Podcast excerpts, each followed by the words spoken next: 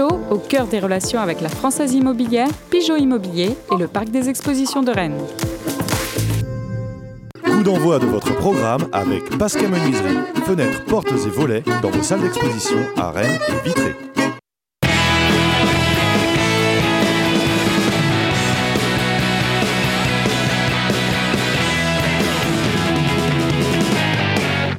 Madame, Monsieur, bonjour, ravi de vous retrouver pour un nouvel épisode de Pleine Lucarne au surlendemain du match du Stade Rennais au Parc des Princes.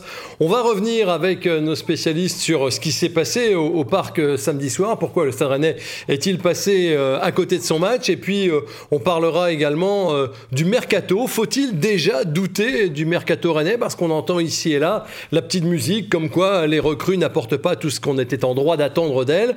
On parle de cela avec Christophe Penven qui est avec moi sur le plateau. Salut Christophe. Salut Vincent. Et puis on est en visio d'une part avec euh, Benjamin Hydrac de West France. Salut Benjamin. Salut les amis. Et avec euh, Pierre Lecomte de l'Académie du même nom. Pierre qui nous a rejoint. Salut Pierre. Salut Vincent. Salut Benjamin. On ne Salut Pierre. on ne perd pas de temps. On va regarder en, en, 1 minute 30 le, résumé du match de, de samedi au parc PSG Rennes.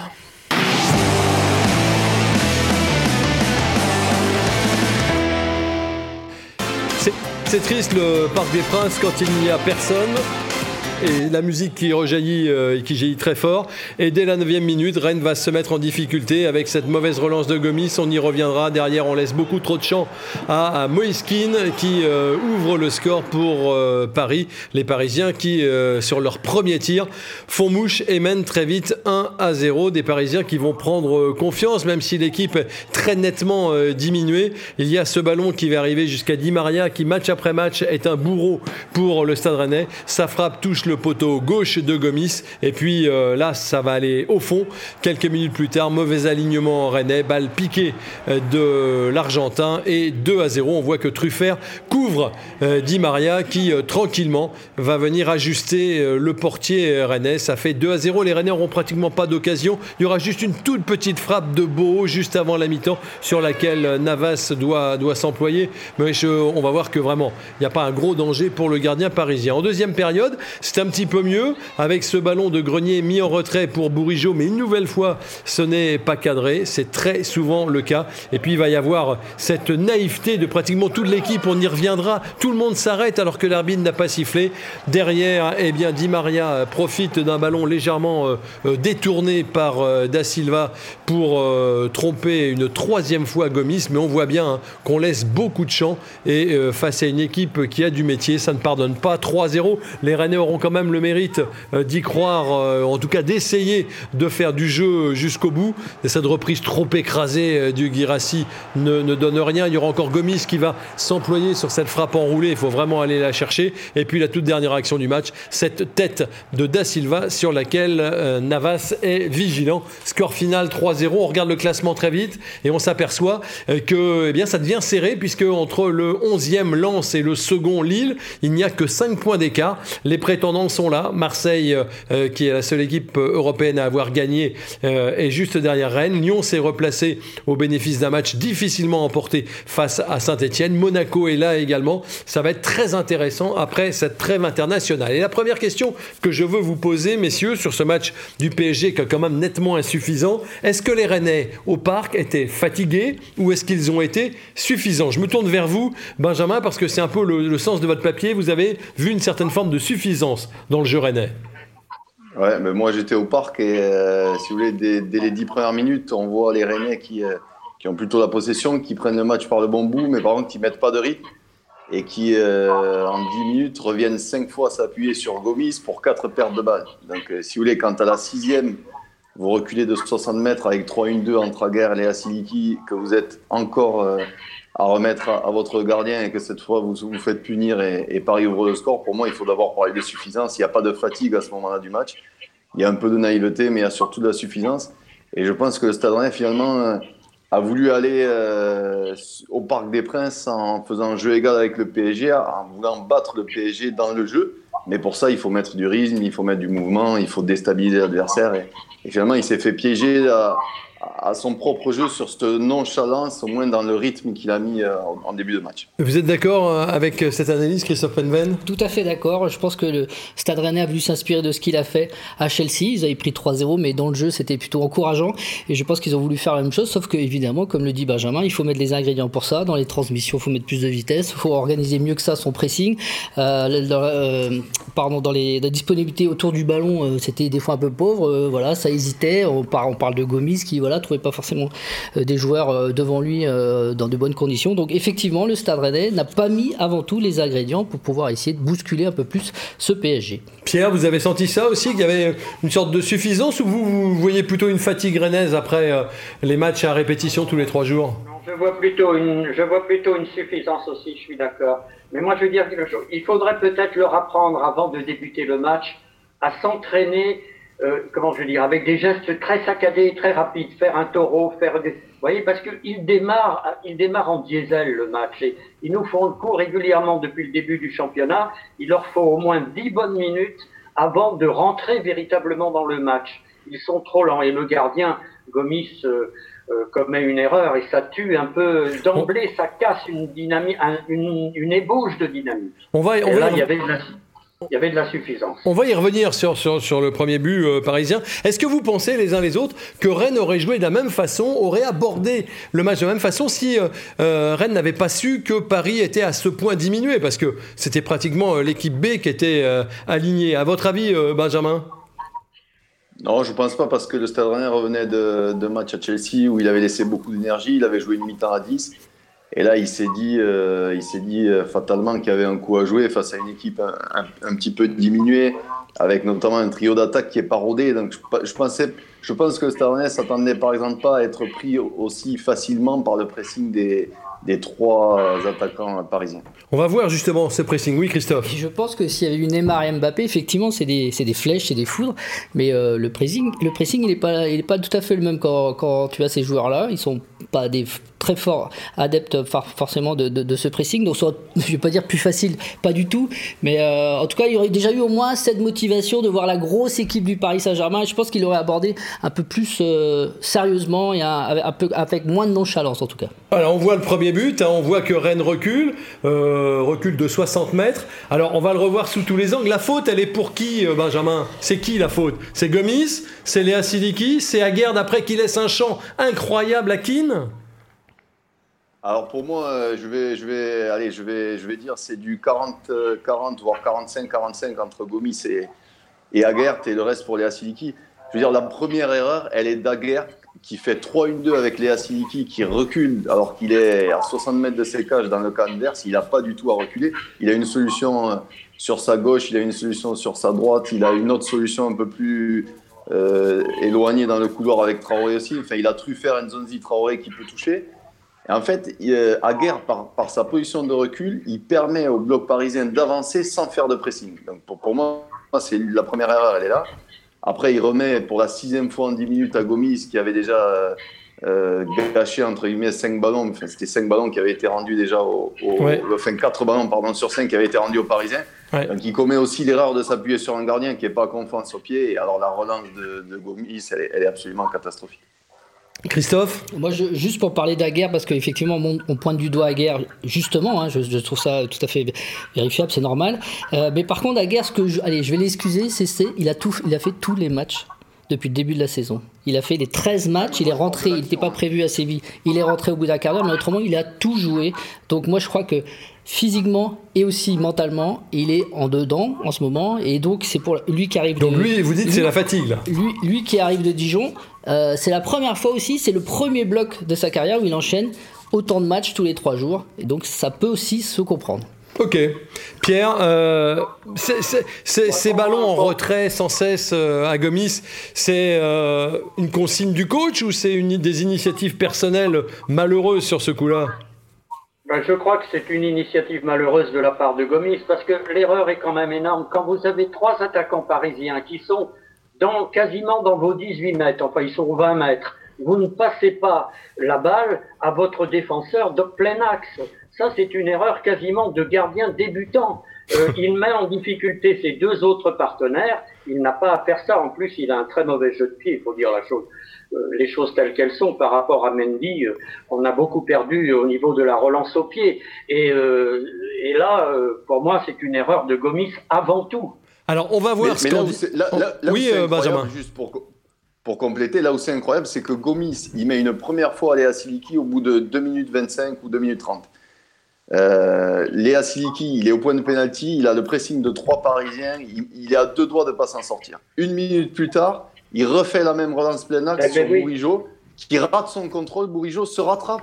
Mais c'est pareil, il y a trois Parisiens qui jaillissent. Je veux dire, à un moment donné, c'est pas possible que lui, dans sa lecture du jeu, il fasse trois fois la même erreur. Là, c'est pas Julien Stéphane, c'est pas Olivier Sorin entraîneur des gardiens, c'est la lucidité du joueur lui-même. D'accord.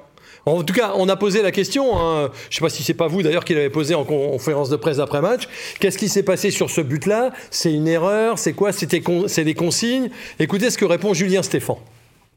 Le premier but, on est à, 60 mètres euh, de notre but au départ. On est dans le camp adverse et on perd, euh, on perd 60 mètres de manière inexplicable. On n'a pas besoin de perdre 60 mètres. Voilà, et on se retrouve en difficulté parce que en perdant ces 60 mètres-là, on n'est plus équilibré, on n'est pas bien organisé, on n'a pas les conditions pour pouvoir la sortir. Et euh, voilà, ce qui est demandé, c'est toujours lire euh, le rapport de force et l'espace. Et quand on peut la sortir court, on la sort court. Si c'est pas possible, on allonge et on joue un petit peu. Voilà, on joue au dessus. Mais la, situation de départ, on est dans le camp adverse et c'est pas une, sortie de balle euh, complète. C'est voilà, on se retrouve dans cette situation-là alors qu'on doit on doit rester dans le camp adverse au départ.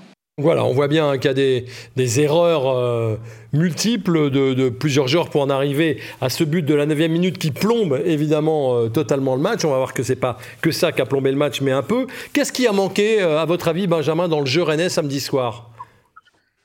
Bah, Il a manqué de la vitesse, il a manqué de, la percussion, il a manqué de la prise de profondeur. Il a manqué de la prise de risque aussi. moi, je trouve qu'on a des milieux de terrain samedi avec Bourigeau et, même les Siliki et, surtout Nzonzi qui à un moment donné ne prennent aucun risque. Pour créer des décalages face à, face à une, telle adversité, ben, il faut une passe qui casse les lignes, il faut, il faut du défi sur les côtés. Vous savez, il y, a, une action, euh, pour moi, là, dans votre résumé, il y a une action qui, qui apparaît pas, c'est une tête d'Enzonzi sur un corner de Bourigeau. Oui, en première mi-temps. Voilà, c'est le seul temps fort vraiment rennais. Par contre, il y a une action qui passe complètement inaperçue. Euh, je crois que c'est une minute ou deux avant le but. Il y a un contre à un moment donné qui est amené par euh, Girassi et qui donne mal en profondeur à Agbo. Bon voilà, on, a vu en tout et pour tout donc deux situations rennaises en une mi-temps. C'est pas, assez. trop insuffisant. Ouais, Pierre, qu'est-ce qui, qu'est-ce qui vous a choqué vous sur ce match-là et sur qu'est-ce qui vous a déçu sur le jeu rennais? Oh bah, S'il fallait faire court, je dirais c'est le, le, manque de verticalité. Ça joue à la passe à 10 euh, c'est presque un jeu de handballeur. Quoi. On retrouve les, les gros travers de cette équipe rennaise qu'on a connue euh, de nombreuses années, euh, à savoir je te passe la balle, tu viens, on joue pas, on cherche pas l'axe, on ne met pas, on, on, ne lance pas sur les ailes, on ne crée pas d'ouverture, on attend que ce soit la passe qui crée l'appel et non l'appel qui crée la passe. Enfin, vous voyez, c'est c'est un, on se on se répète là. On, c'est un lieu commun que de le dire, mais c'est vrai que c'est désolant à la fin parce que on pourrait jouer des heures comme ça sans marquer. Ouais, c'est très. Ouais, c'est ça. Alors Christophe a les chiffres, Pierre. Christophe, Christophe a les chiffres. C'est vrai que c'est très prévisible. Quand on regarde les chiffres, les chiffres bruts, on a l'impression que Rennes a gagné le match. Oui, les chiffres bruts, c'est 16 tirs pour le Stade Rennais, 9 pour le PSG. À côté de ça, par contre, ceux cadrés, 6 sont du côté du PSG sur 9 et seulement 3 sur 16 du côté euh, des Rennais. Et puis il y a un chiffre moi, qui m'a un peu interpellé, c'est-à-dire que les tirs cadrés, les tirs cadrés de Rennes ont tous été contrés contré par le PSG alors que les autres ont réussi à, à, les, à armer tranquillement. Donc en fait les PSG étaient beaucoup plus agressifs même sur les phases de frappe du, du Star Rennais ils étaient agressifs ils contraient ces ballons le Star Rennais quand le, quand le PSG tirait et eh ben ça contrait pas. On a bien vu hein, sur les buts ça recule ça recule on laisse des angles comme sur le but de Di Maria comme sur le, euh, le premier but de Keane. Alors préféré euh, Truffert à Dalbert pour ce match au Parc des Princes qu'est-ce que ça veut dire pour vous Benjamin? Ah, ça veut dire que quand Mawassa va revenir, vous pouvez ramener Truffert en, euh, en Italie. Parce que là, ça sera le troisième choix. troisième dans la hiérarchie. Ouais. Non, mais, mais, mais, mais au-delà de, au-delà de ça, ça veut, ça veut dire qu'il y a, y a pour l'instant un échec de recrutement sur, euh, sur Dalbert, qui est quand même un prêt payant à 2 millions d'euros, qui a cette expérience de, de, de matchs importants et qui est, qui est encore passé au travers à Chelsea. Alors, ok, sur le deuxième penalty, on va pas y revenir. Il y a, un arbitre qui est, qui est peut-être un, petit peu sévère, enfin, qui est même sévère. Mais par contre, il est d'une naïveté confondante dans un rendez-vous très important de Coupe d'Europe. On l'attendait à notre niveau. Alors, plus globalement, ce qu'on peut dire, c'est que pour réaliser un exploit face à ces équipes, équipes-là, pardon, la base, c'est d'abord de bien défendre. Et au Parc des Princes, vous avez trois buts donnés par le Stade Rennais au PSG. Le premier, on l'a évoqué. Le deuxième, il y a Truffert qui court effectivement, mais vous avez Nzonzi encore à Gert au milieu qui monte au pressing sans aller bloquer complètement Herrera. Et le troisième, on va le voir maintenant. On va le voir maintenant, le troisième, le troisième Benjamin. Regardez. C'est pas possible de faire un exploit en donnant trois buts au PSG. Voilà, celui-là. Tout le monde s'arrête. Alors Doku et Truffert, oui, mais Nzonzi qui a l'habitude et qui est expérimenté, ça paraît quand même assez invraisemblable, d'autant que la faute, elle est plein grande. Regardez, Nzonzi s'arrête, deux coulets, et voilà, et il y a but. Oui, bah non, mais même si la euh, faute était flagrante, je voulais dire, vous êtes champion du monde, vous arrêtez pas de jouer tant qu'un arbitre n'a pas sifflé. Ben voilà. C'est invraisemblable. Oui, c'est clair que, que le Starret ne doit pas s'arrêter, c'est une erreur de jeunesse et oui, comme dit euh, Benjamin, même Enzoni s'arrête, ça, ça choque un peu plus. Ça veut dire que euh, le, coach a eu tort de titulariser Truffert plutôt que d'Albert parce que c'est quand même lui qui est euh, impliqué sur deux buts, Pierre? Ah non, je préfère, je suis d'accord avec Benjamin, moi je préfère actuellement. Hein, Truffert, il a malgré son erreur de jeunesse, une erreur de débutant, ça reste quand même pour moi un bon latéral en puissance. Il a fait, bon, il a fait cette erreur. Regardez, c'est un des rares euh, défenseurs qui essaye au moins d'aller euh, chercher une solution devant lui et qui ne remet pas systématiquement les ballons derrière ou latéralement. Il faut garder ce défenseur, là. il faut le faire, faut laisser mûrir un peu. Et puis il va devenir, à mon avis, euh, il va devenir un excellent défenseur latéral. Et puis parce qu'il faut bien parler de l'arbitrage à chaque match, sinon ça serait pas marrant, ça serait pas pleine lucarne. Est-ce qu'il y a main à la 68e minute? On voit l'image. Euh, Rennes est mené 2 à 0, centre de Terrier, derrière c'est un peu... Bon, voilà. Vous dites quoi? Le bras est collé. Pour moi, le bras est collé, donc euh, on peut pas siffler. Mais moi, les mains, d'abord la surface, on siffle aucune. Euh. D'accord, ok. Donc là, bon, c'était vraiment histoire de vous montrer ça. Personne n'a crié au scandale, Benjamin, au Parc des Princes. Non, pas du tout. Et je vous invite à lire, si vous l'avez pas fait, l'éditorial de Vincent Duc dans l'équipe sur les, mains et, le côté euh, dénaturé du football avec la règle qui change en permanence. Je suis entièrement d'accord avec ce qu'il écrit. Ouais, on est à peu près, on est à peu près tous d'accord. On va regarder les notes des joueurs maintenant.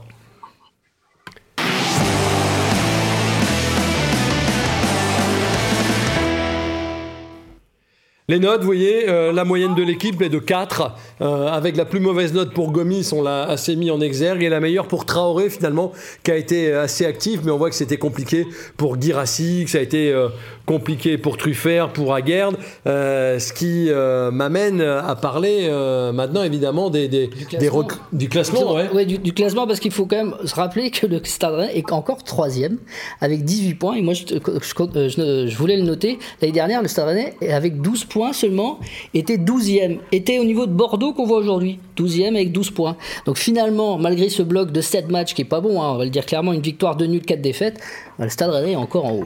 D'accord, il est encore en haut, mais on entend déjà ici et là, après cette semaine euh, euh, à 6 buts encaissés et aucun marqué, euh, des, critiques ou des remarques qui se font jour sur le mercato rennais, ce qui ne serait pas au niveau de ce qu'on attendait. Est-ce que, Benjamin, à ce moment de la saison, selon vous, les premiers doutes et les premières interrogations sont légitimes? Ah ben, alors, je vais dire oui, mais suivant de qui on parle.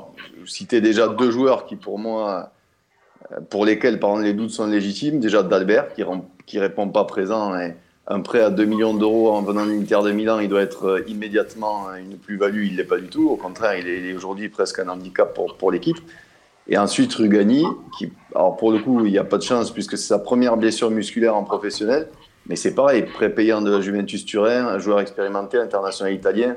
Vous attendez à ce qu'il apporte un plus immédiatement. or, vous ne pouvez pas compter sur lui et il n'a pas été euh, excellent sur le match qu'il a joué à Dijon. Donc voilà, pour ces deux joueurs-là, on peut déjà dire que le mercato n'est pas satisfaisant.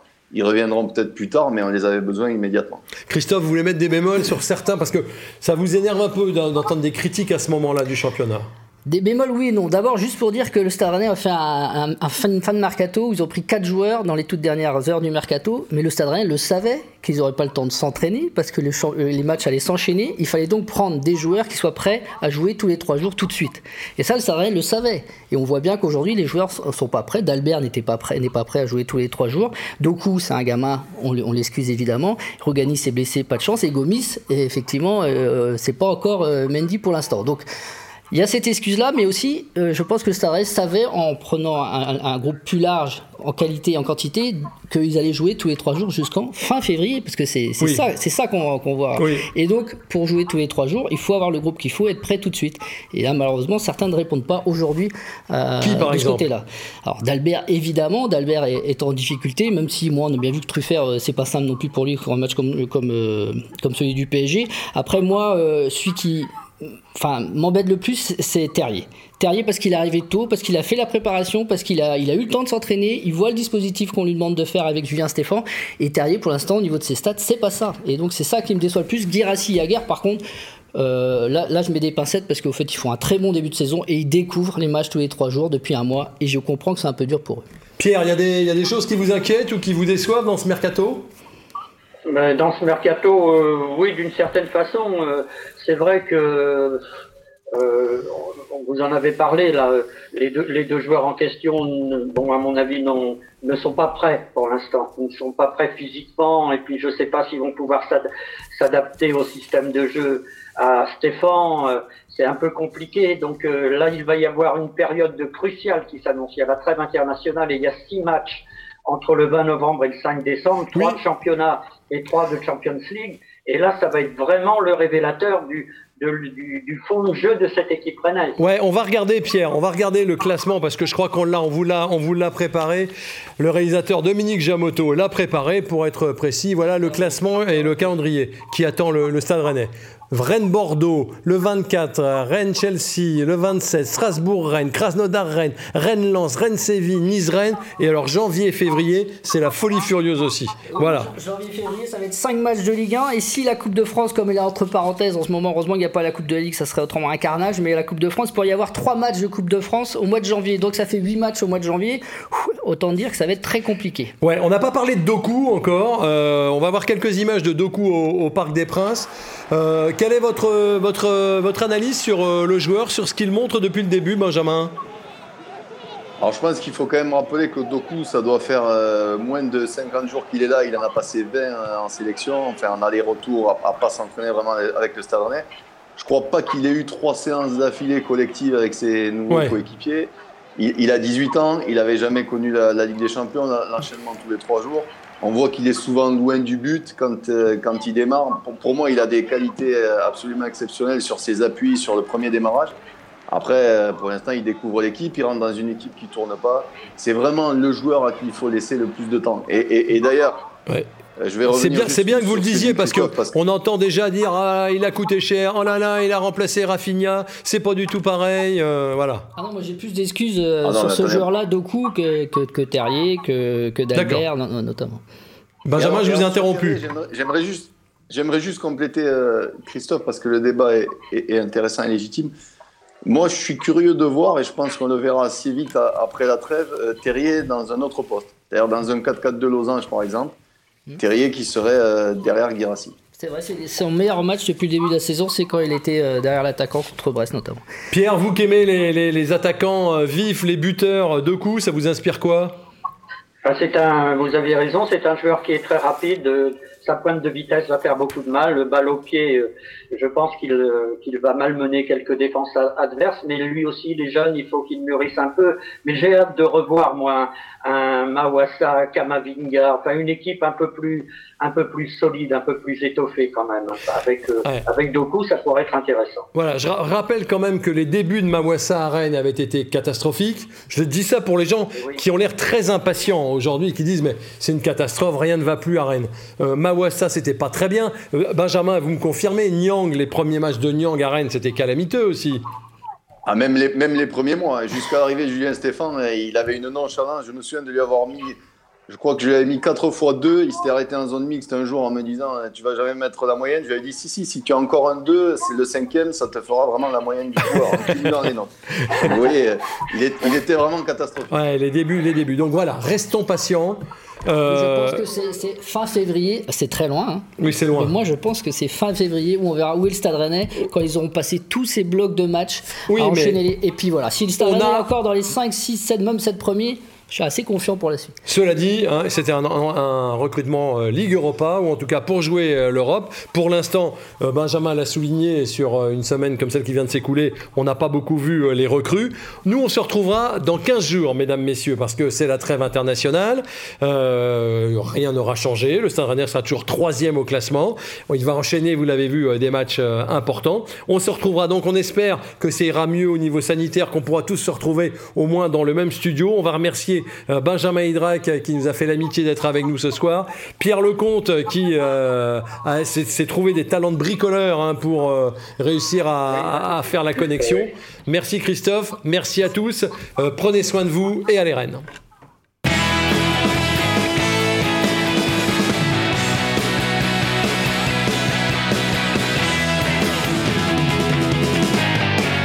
D'envoi de votre programme avec Pascal Menuiserie, fenêtres, portes et volets dans vos salles d'exposition à Rennes et Vitré.